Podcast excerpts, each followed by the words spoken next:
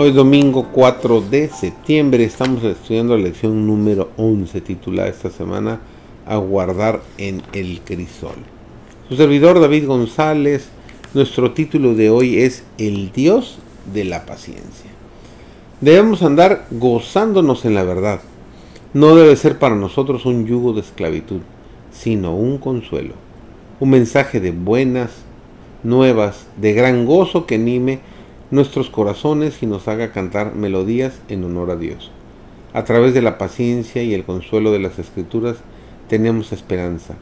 La esperanza cristiana no es sombría, sin consuelo, o no, no nos encierra en una prisión de dudas y temores. La verdad nos hace libres aquellos que la amamos y somos santificados mediante ella andamos en la gloriosa libertad de los hijos de Dios.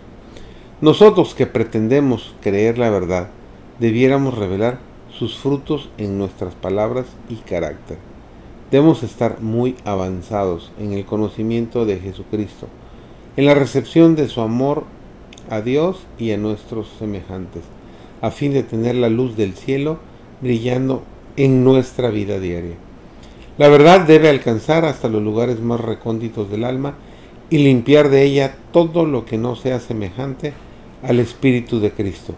Y el vacío debe ser llenado por los atributos de su carácter, que es puro y santo y sin contaminación, para que todas las fuentes del corazón sean como flores, fragantes, con perfume, un olor suave, un sabor de vida para vida. Cuando estamos rodeados de dudas y las circunstancias nos dejan perplejos o nos afligen la pobreza y la angustia, Satanás procura hacer vacilar nuestra influencia en Jehová.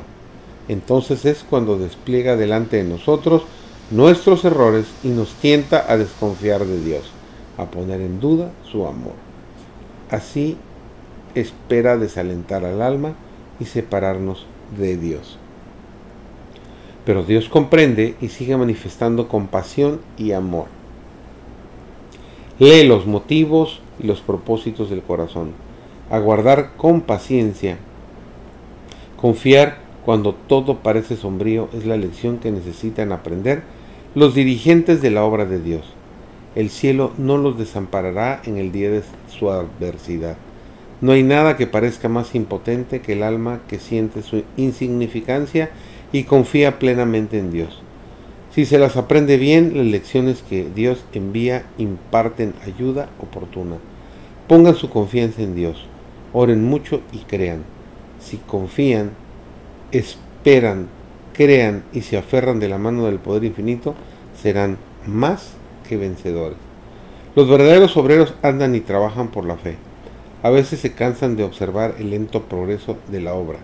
Cuando la batalla ruge entre las potestades del bien y el mal, pero si se niegan a aceptar el fracaso o desalentarse, verán disiparse las nubes y cumplirse la promesa de la liberación.